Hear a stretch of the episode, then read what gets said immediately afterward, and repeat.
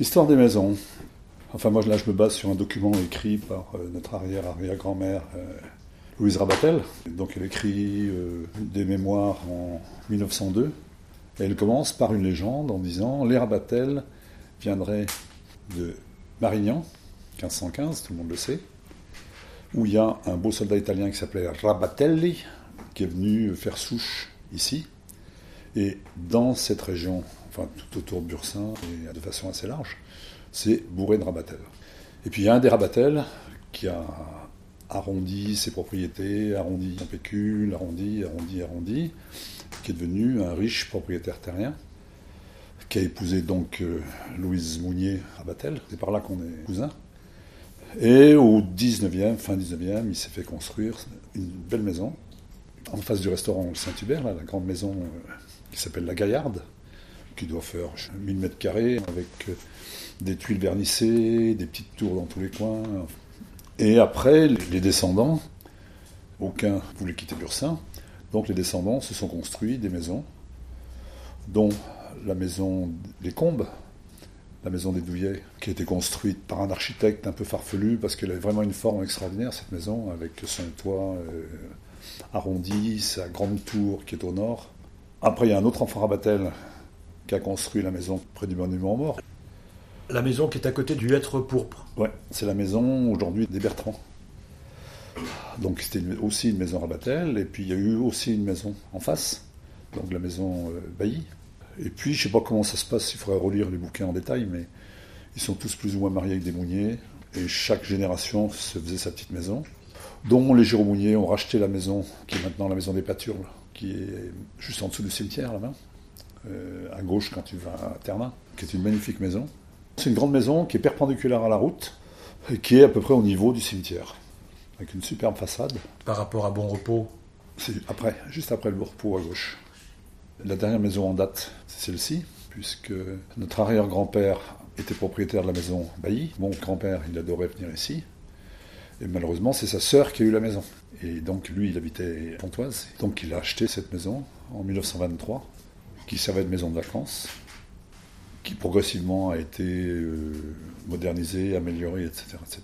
Et donc c'est une de ces maisons de famille euh, d'origine Marignan, Rabatelli.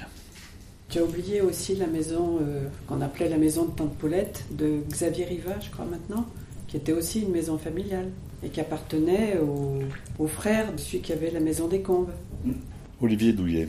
Alors, il faut faire la différence entre la maison qui s'appelle les Combes et qui est à Bursin et Lacombe, qui est cette belle maison, qui était aussi une maison Rabatel, ah et qui est à Chabon. Parce que le Rabatel, enfin le Rabatel en question, avait euh, arrondi ses propriétés de façon très importante. Il, était propriétaire de plusieurs fermes, dont la ferme de Cissé Guetta, qui est ici.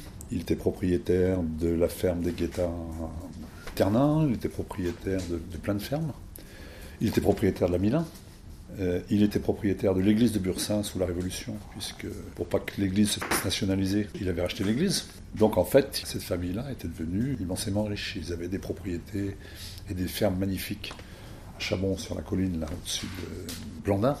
Et puis ben, progressivement, euh, retour des choses, euh, ils ont progressivement perdu leur fortune. Et ils ont terminé, tout étant vendu. Et notre tante Juliette, c'était la dernière des Rabatel. La fin de sa vie, comme dit l'Évangile, elle n'avait plus une pierre où reposer la tête, mais elle n'avait rien, rien, rien. Et donc elle a passé des, années et des années ici. Des hivers. Des hivers ici, soignée par notre mère, et elle n'avait rien. Voilà, c'est simple. Et les Rabatel n'avaient plus rien. Dans les maisons, on en a oublié une. Une maison en descendant le chemin de Bourbre, juste en dessous de la Gaillarde, qui appartenait à une demoiselle Rabatel, Tante Alice, qui a épousé un de Saki de San et qui ont gardé la maison jusque dans les années 60 euh, aussi, 70 peut-être. Et c'est cette maison-là, donnée à Tantalis Rabatel, qui a donc épousé Saki de San, qui était un playboy du Midi, qui venait de la côte. Un ancien militaire. Un ancien militaire. C'était une dépendance de la Gaillarde, et ça s'est toujours appelé la maison de l'âne. On se foutait de la gueule des Saki, qu'ils habitaient la maison de l'âne, et ça nous faisait vachement rigoler. Quoi. Et donc, c'est ce que disait l'autre jour Hubert, ça, serait été une écurie. Ouais, c'est peut-être l'écurie de la Gaillarde. Quand tu parles de la Gaillarde, parfois tu parles de la maison Cadoz. Quand les Rabatel sont arrivés au bout du chemin de la décadence, ils ont vendu la maison au docteur Cados, qui était un médecin grenoblois. C'était années 60. Donc les Cados sont habités de façon permanente ici une quarantaine d'années. Donc c'est devenu un peu la maison Cados. Le docteur Cados, enfin il a perdu sa femme il y a une dizaine d'années, il a continué à habiter ici euh, tout seul euh, dans cette grande maison. Et ils avaient quatre enfants, deux grands qu'on a connus et deux petits qu'on n'a pas connus parce que c'est au moins deux ou trois ans moins que nous. Donc il n'y en a aucun qui a voulu garder la maison, et c'est pour ça qu'ils l'ont mise en vente, et qui a été vendue.